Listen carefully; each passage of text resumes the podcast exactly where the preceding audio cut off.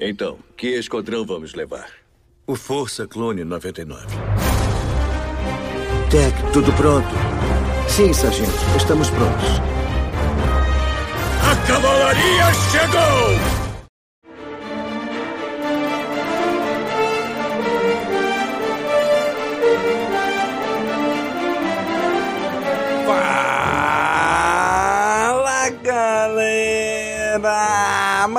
Caminocast começando.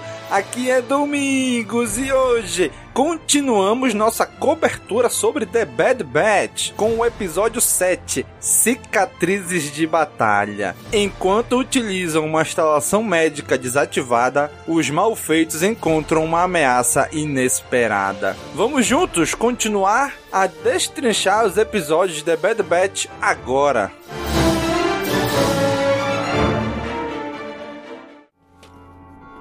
Quem é você?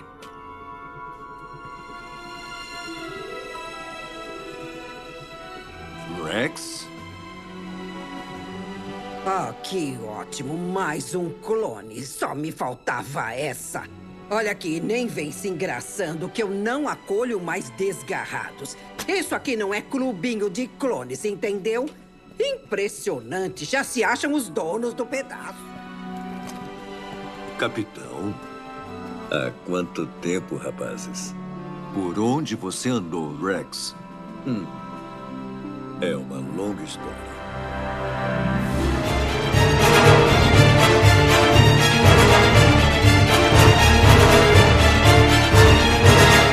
Esse episódio de The Bad Batch, a gente chega ali por volta da metade da temporada já, né? Ele tem todo um jeitão de meio de temporada. E ele traz o tema que eu achava que iria permear essa primeira temporada inteira, que é a questão do chip inibidor deles, principalmente do Wrecker, que ficava todo episódio martelando ali na cabeça dele, que ia ativar, não ia ativar, e já se finalizou aí nesse, nessa primeira metade, né, da temporada. Então acho que esse episódio foi bem interessante por já tirar esse ponto. Vamos tirar o chip deles tudinho, vamos resolver essa questão e vamos nos dedicar a outras situações, né? Então achei que foi bem corajoso da equipe já trabalhar isso agora.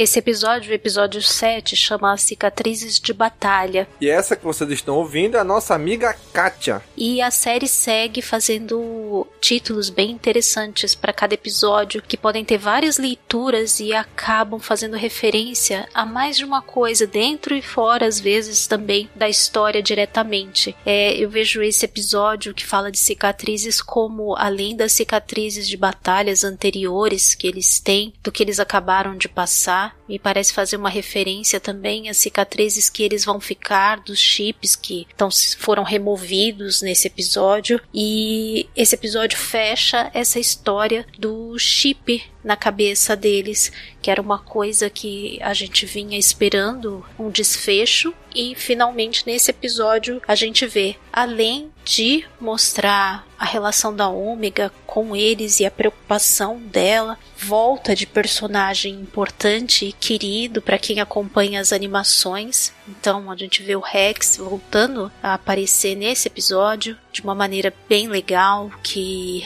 tem um propósito ali na história e tem uma lógica dele aparecer. Então eu achei um episódio muito bom. Um episódio que segue com a história, com pontos que a gente estava precisando ver alguma conclusão ou um desenrolar. O episódio já começa mostrando essa nova realidade deles de continuar fazendo missões para Cid. Então a gente vai ver a volta dela aí nesse episódio de novo e toda uma certa rabugice dela ali de ver mais clones aparecendo. Uh, ela até fala que ali no bar dela não é um clubinho de clones, numa cena bem engraçada que eu gostei bastante. Então a gente vai acompanhando a realidade deles, como é que o dia a dia se tornou nessa nova situação fora da rotina de clones do, da República. A gente vai visitar também lugares conhecidos como o planeta em que eles vão para poder fazer a retirada do chip inibidor, que é um planeta que aparece lá em um game onde aparece o Calcastes bem mais para frente, um planeta de sucata. Lembra um pouco a coisa da Rey também, sucateira. Então vamos passando por além de personagens conhecidos, lugares também familiares. É interessante que Bad Batch vem fazendo esses trocadilhos com o nome do episódio, né? Que dá mais de um sentido ao nome do episódio. Como desse cicatrizes de batalha, que vem trazer os traumas, tudo aquilo que eles já passaram até esse momento. E também fala da cicatriz literal que fica na cabeça deles por causa do chip inibidor. Bem interessante isso que a série vem fazendo, fazendo esses trocadilhos com os nomes dos episódios. O episódio 7 de The Bad Batch. Esse que vocês estão ouvindo é nosso amigo Vebs, do site Sociedade Jedi e do podcast Vozes da Força. É talvez um dos momentos mais interessantes de se pensar no capítulo, quando a gente lembra que depois do primeiro episódio que causou todo aquele rubor da história ser ou não um retcon, ele nos chama a atenção porque traz um velho rosto conhecido. Me refiro ao Captain Rex. Esse talvez seja o grande ponto alto do episódio. Gosto muito da maneira como eles colocam alguns elementos é, do mundo multimediático de Star Wars. Um exemplo disso é o fato de que virou uma tradição entre essa amizade de, do Wrecker com a Ômega deles comemorarem comendo Mantel Mix, que é uma espécie de pipoca ali de Ord Mantel e que provavelmente a gente pode ver no parque da Disney como um dos alimentos que a gente pode comer por lá. Então, são os, os momentos que geralmente me agradam, é quando esses criadores, diretores de The Bad Batch homenageiam alguns filmes que já existem.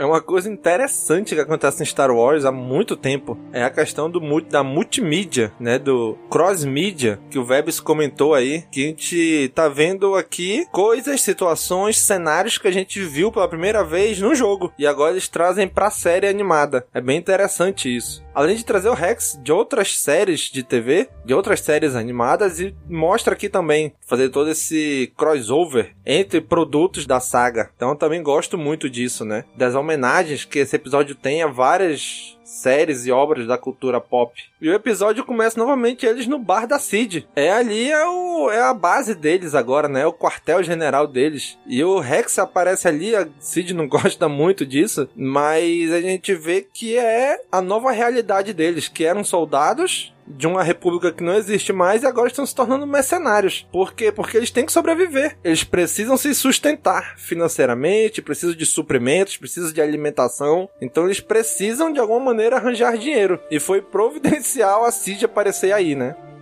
Acredito que eles não tinham muita saída, porque como eles têm que ficar à margem do império, conseguir algum tipo de trabalho regular, digamos assim, um CLT, carteira assinada, não vai rolar. Eles têm que ficar fora do radar. E para ficar fora do radar e conseguir tirar algum dinheiro para sobrevivência, apenas mesmo sendo mercenários. E eles tiveram de certa forma sorte de se deparar com a Cid nesse caminho, já que ela acaba sendo intermediária deles com esse mundo, todo esse mundo novo. Então as missões deles vão variar desde pegar pessoas sequestradas até bichos que eles não sabem nem para que que vão servir. É, isso é, é um ponto que a gente vai acompanhar de uma maneira talvez não só pontual, como em vários episódios, já que é a nova realidade deles. Aí como a Katia também reforça isso que eu falei, né? De que eles tiveram sorte de encontrar Cid. Porque senão eles iam ter que eles mesmos ir atrás das missões, ir atrás de arranjar dinheiro e não, não ia ser fácil. Porque eles não sabem como fazer isso. A Cid tem os contatos e eles são a mão de obra dela. Então foi o Neo útil ao agradável aí, né?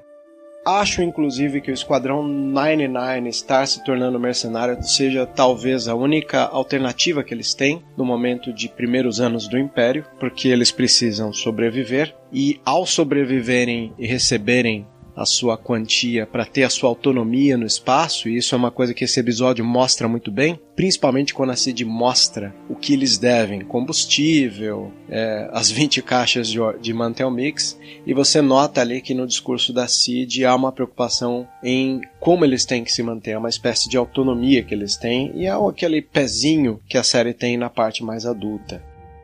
É difícil a gente ver outra alternativa do que eles poderiam fazer. Uma alternativa é eles irem pro Império, como o Crosshair está no Império, eles irem pro Império e ficarem agindo como soldados do Império. Só que a gente sabe que isso não vai acabar bem. A gente sabe que em algum momento o Império vai se livrar dos clones. Então a alternativa viável para eles se tornarem mercenários autônomos, vamos dizer assim, para conseguir o próprio dinheiro para sustentar, né? E no meio disso, aparece o nosso queridíssimo Capitão Rex, que vem atrás deles para saber o que eles estão fazendo, como eles estão, e no meio da conversa descobre que eles ainda estão com chip ainda. Então o Rex viu o que aconteceu com os outros clones, ele sentiu na pele o que é ser alvo dos outros clones, porque estavam com chip. Então tem uma certa tensão ali no momento, mas que o Hunter consegue resolver dizendo vamos lá tirar o chip. Então é, é bem interessante a gente ver o que, que o Rex tá fazendo nesse momento aí pela galáxia.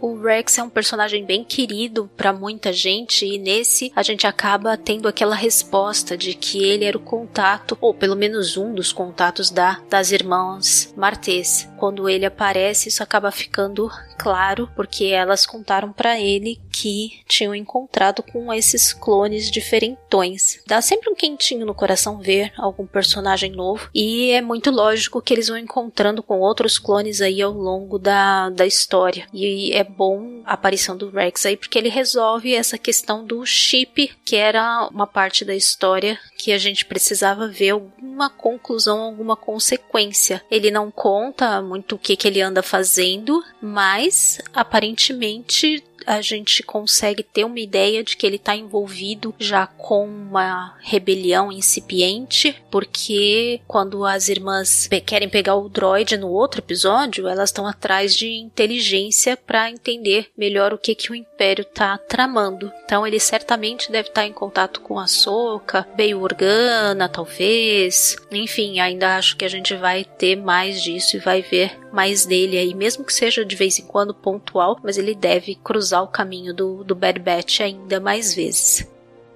Eu também acho, assim como a Katia, que a gente vai ver o Rex pelo menos mais uma vez na série ainda. Talvez em algum desfecho de temporada ou alguma situação que envolva outro clone. Talvez a gente veja ainda o Rex por aí. E esse episódio mostra que ele é o contato que as irmãs Martês estavam conversando no episódio anterior. Que aparece só uma parte do holograma e era o, o Rex. A gente podia suspeitar que do Bale, Organa, da Ahsoka, e acabou que se provou que ser o próprio Rex. Então é interessante ver que ele tá já se movendo pela galáxia, já fazendo movimentações para uma rebelião que possa vir a, a surgir muito para frente, né? Então é, é legal ver o Rex no início de tudo isso.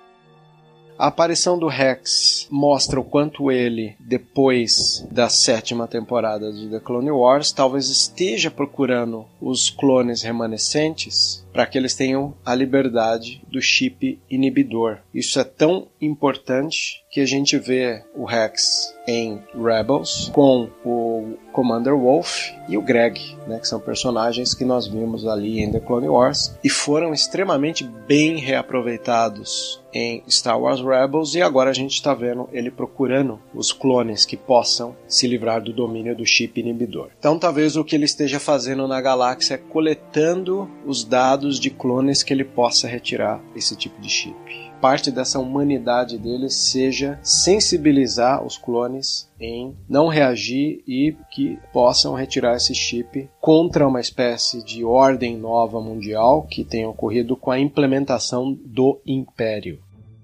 É muito legal a gente ver o Rex indo atrás dos clones, porque ele é um clone que não aparece nos filmes, foi introduzido em Clone Wars. É um dos clones que a gente mais acompanhou, viu toda a trajetória dele, vimos ele executando a Ordem 66 e ele lutando contra isso e conseguiu se, com a ajuda da Soca, se desfazer do chip. E agora ele deve estar numa espécie de viagem pela galáxia atrás de clones que queiram, que possam tirar o seu chip também, tentando ajudar os seus irmãos pela galáxia. Então é bem legal ver essa empreitada solitária aí que o Rex está fazendo. E nessa empreitada ele achou aí o Esquadrão 99 e finalmente aconteceu aquilo que a gente mais temia, né? E que a gente já sabia que ia acontecer, que é o, o chip do Wrecker ativar. Não tinha como eles derrotarem um cara descontrolado que nem ele. Então foi bem interessante ver eles correndo para lá e para cá, até conseguirem imobilizar ele, desnortear ele e tirarem o chip dele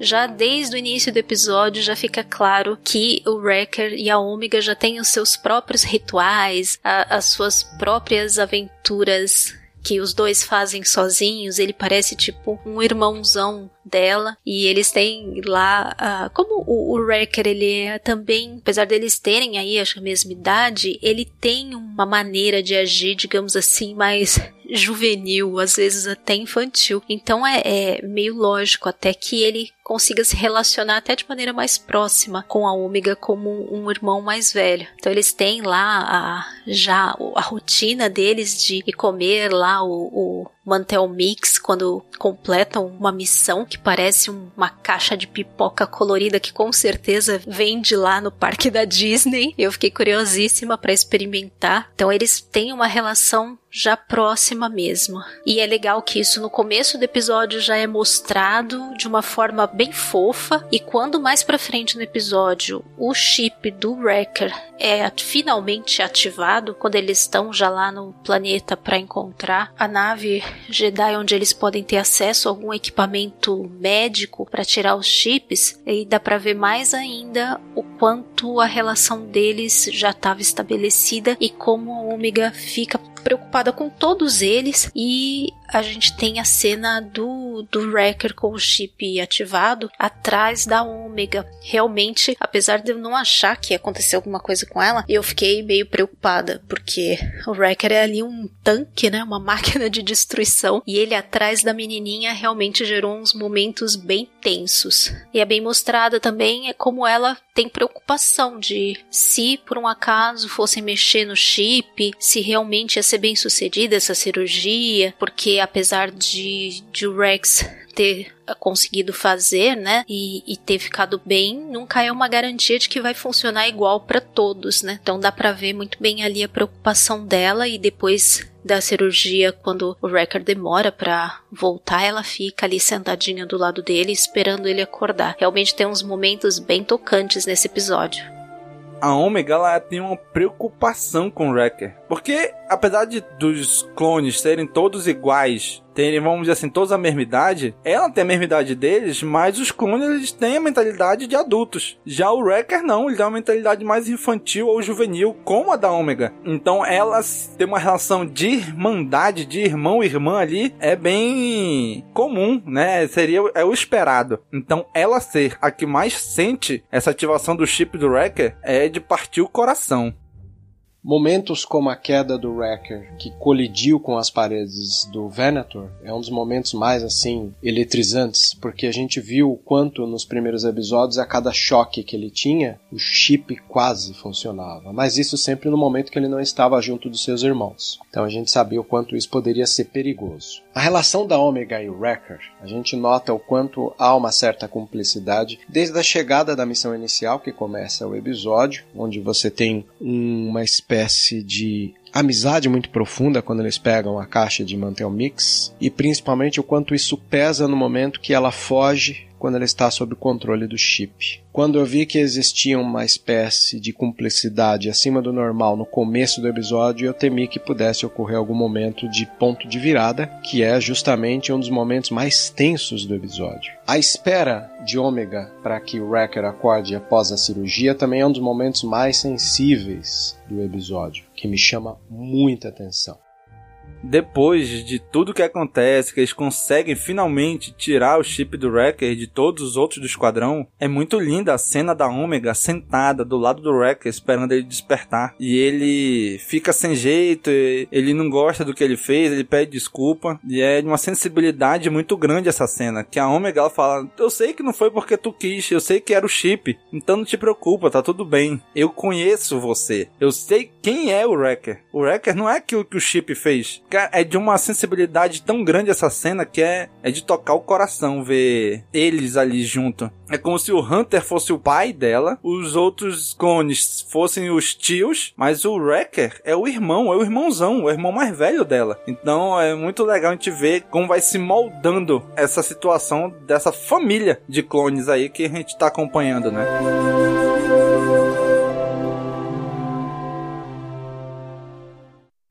Aqui é o Paul Dameron em missão especial. Não saia daí, você está ouvindo o CaminoCast. Essa série, The Bad Batch, ela vem fazendo algumas homenagens, algumas referências a próprias outras obras de Star Wars, mas também a outras obras da cultura pop. E esse episódio aqui é o que mais teve essas referências. Principalmente aí a famosíssima Senhor dos Anéis. Então ficou bem nítido em, algumas, em alguns momentos isso. Em alguns lugares comentaram referências a Senhor dos Anéis no episódio. Eu particularmente não notei nada. Eu vi depois. E tem a cena da lá do bar, quando o Rex aparece de capuz, tudo lembra muito a cena da taverna de Senhor dos Anéis, mas eu acabei só vendo isso depois mesmo. Mas eu acho legal que a série ela bebe de várias fontes e vários gêneros e consegue misturar isso de uma maneira muito orgânica, de uma maneira que fica combinando muito com todo o restante. Apesar da Katia não ter reparado na hora isso, mas ela fala uma coisa bem interessante, que é Bad Bad fazendo referências a várias outras obras, mas não fica uma coisa forçada, fica algo normal, orgânico. Então é bem legal ver como eles estão conseguindo inserir essas referências de maneira tranquila na série, de maneira que flui, né? Que não fica, ah, isso aqui é, porra, você tá na cara que isso aqui é referência àquela obra, referência àquele filme, referência àquele jogo, referência àquela série. Não, fica normal, que se a pessoa não pega a referência, não interfere em nada na história. Acho interessante o episódio porque ele, de toda a saga Bad Batch, talvez seja um dos episódios mais carregados de homenagens para outros tipos de filme, como por exemplo a chegada do Rex no bar da Sid, ele mais ou menos esconde ali o seu rosto num formato muito parecido com o do Aragorn, o Strider, em A Sociedade do Anel, O Senhor dos Anéis. Acho essa parte bastante interessante, como também alguma homenagem muito parecida com a, o momento em que o Deckard se encontra num restaurante de comida lamen em Blade Runner de Ridley Scott. Há também uma grande homenagem a um filme muito querido pelos americanos que é o The Manchurian Candidate. Aqui ele veio com o nome de Sob Domínio do Mal. É um filme de 1962 dirigido por John Frankenheimer e tem Frank Sinatra no papel principal. Esse filme tem um, uma espécie de remake em 2004 dirigido pelo Jonathan Demme, o mesmo diretor que fez O Silêncio dos Inocentes, com o ator Denzel Washington como protagonista. E a história é sobre uma espécie de controle mental que eles têm sobre um cara da alta patente do exército e o Wrecker, quando dominado pelo chip, se rebela contra o resto do seu esquadrão Task Force 99. Ele age muito parecido com o que esses personagens nesse filme em questão aparecem. O segundo momento que a gente vê que existe uma homenagem ao Senhor dos Anéis é quando eles chegam nos destroços da Venator e, obviamente, já nos traz um pouco num ambiente familiar para quem jogou Jedi Fallen Order, se sentiu muito em casa, porque no jogo você tem alguns momentos que você passeia nos destroços de uma Venator. E a Venator contém ali, infelizmente, um Dianoga, né, aquela mesma criatura que tem no reservatório de lixo da Estrela da Morte do episódio 4. Quando eles olham ali para aquele espécie de, de lago que acumulou, há uma frase muito parecida com a frase de não molestar a água.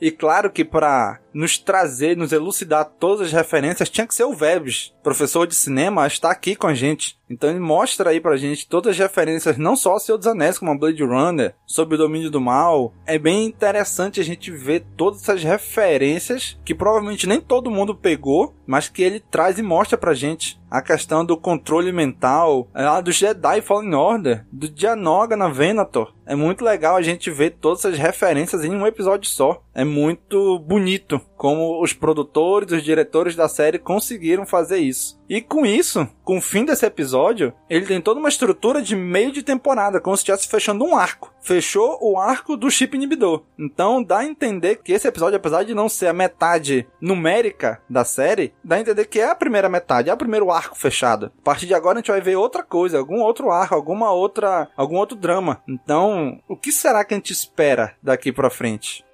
Nem dá para acreditar que a gente já tá no meio praticamente da série e daqui para frente eu acredito que a ação vai aumentar ainda mais e a história vai avançar ainda mais. Nessa primeira metade foram introduzidos mais personagens e mais ligações, uma coisa que eu acho que já é um preparo para o que a gente vai ver depois. Então, liga as ligações do Bad Batch com outros núcleos, elas devem ter repercussões mais na frente. E acredito que a gente vai ver muita coisa se amarrar até o final da temporada. E acredito também que eles vão cruzar com mais personagens para que, pelos olhos deles e pelo que eles estão fazendo, a gente vá conseguindo entender como tá a galáxia nesse ponto, para onde foram as pessoas e personagens que a gente conhece e o que que eles estão fazendo nesse momento. É como se a gente visse esse período da história meio que pelos olhos deles, direta ou indiretamente, seja por uma interação, por um encontro, seja por algum papel indireto que eles podem ter contatando ou fazendo alguma missão que tem ligação com outros personagens. Então eu espero daqui para frente que a gente veja mais ainda disso e acho que a gente vai ver ainda mais expansão do Império e a sua atuação, inclusive na destruição de vários mundos que foram poucos, pouco abordados ainda nesse período e que tem coisas que são meio misteriosas, com coisas que aconteceram no período com, seja com Mandalor, com Jeddah que a gente vê depois lá em Rogue One. Nessa época, o Império tá, vai começar a sua expansão agressiva e certamente não muito depois disso vão começar com é, os planos da Estrela da Morte e como isso vai fazer com que muitos planetas sejam, digamos assim, saqueados ou usados, colonizados a, a exaustão para proverem todos os recursos aí que a expansão do Império precisa. Então, eu gostei muito dos episódios até aqui e eu espero daí para frente ainda mais deles. Acho que a gente vai ver muita coisa legal ainda em Bad Batch. Não esperava tanto da série, mas eu acho que ela tá entregando bem que a gente poderia receber desse período. Esse episódio, sendo o sétimo episódio, assim que ele acaba, nós chegamos no meio da temporada. A sensação que tive é que essa temporada ela pede a necessidade de uma segunda temporada. O intuito dos criadores com tantas pontas soltas é que isso puxe para uma segunda temporada. Não posso deixar de citar uma das belezas visuais do episódio, que é a despedida de Hunter e de Rex principalmente na hora que o Rex some em meio à névoa dos destroços da Venator. O desenho tem tido uma espécie de evolução pictórica, uma evolução de qualidade de animação que vai além daquilo que a gente esperava. Então esse talvez tenha sido um dos melhores episódios dessa temporada. Eu lembro que quando anunciaram essa série, eu dizia que ela tinha um grande potencial de nos mostrar a galáxia pelos olhos desse esquadrão. Ela tinha grande potencial de nos mostrar o background de como a galáxia estava no surgimento do Império. E é justamente isso que a série está nos entregando. E eu acho que é isso que ela vai continuar nos entregando durante essa segunda metade da temporada. Eu acho que ainda vai mostrar como o Império está se fortalecendo, como ele está se consolidando cada vez mais mais na galáxia inteira e como que ele vai conseguir em algum momento substituir os clones pelos Stormtroopers. O já citado no início da temporada, o projeto Manto de Guerra. Eu estou muito curioso do que vem pela frente, estou muito esperançoso pelo que vem ainda nessa segunda metade da temporada. E o que o Vebs comentou da qualidade dessa animação, cara, já é chovendo molhado isso, né? É incrível, cara. Cada episódio que passa, essa animação, com toda a bagagem das animações anteriores que a Lucasfilm Animation tem, vem nos mostrando cada vez mais qualidade técnica na animação, cada vez mais fluida as cenas, os cenários, os personagens é cada vez mais natural. Nem, nem dá pra perceber muitas vezes que é uma série animada. Poderia muito bem ser uma série de atores de live action. Então é muito bonita essa série visualmente, como ela está sendo mostrada pra gente. E você, cara amigo ouvinte, o que achou desse episódio? Coloque aí na área de comentários a sua opinião. O que você achou, o que você gostou. Você pegou todas as referências? Continue esse episódio aí na área de comentários. Se você está gostando da nossa cobertura, se você curte o nosso trabalho, considere se tornar o nosso apoiador. É só acessar apoia.se barra castwars e você já pode ajudar a nos financiar para que continuemos no ar fazendo este trabalho, trazendo e entregando para você. E já sabe, né? Curte, comenta, compartilha, divulga esse episódio nas redes sociais, nos grupos de WhatsApp, no grupo de Telegram, manda aí no Twitter pra galera. Um abraço e até a próxima. Falou, pessoal!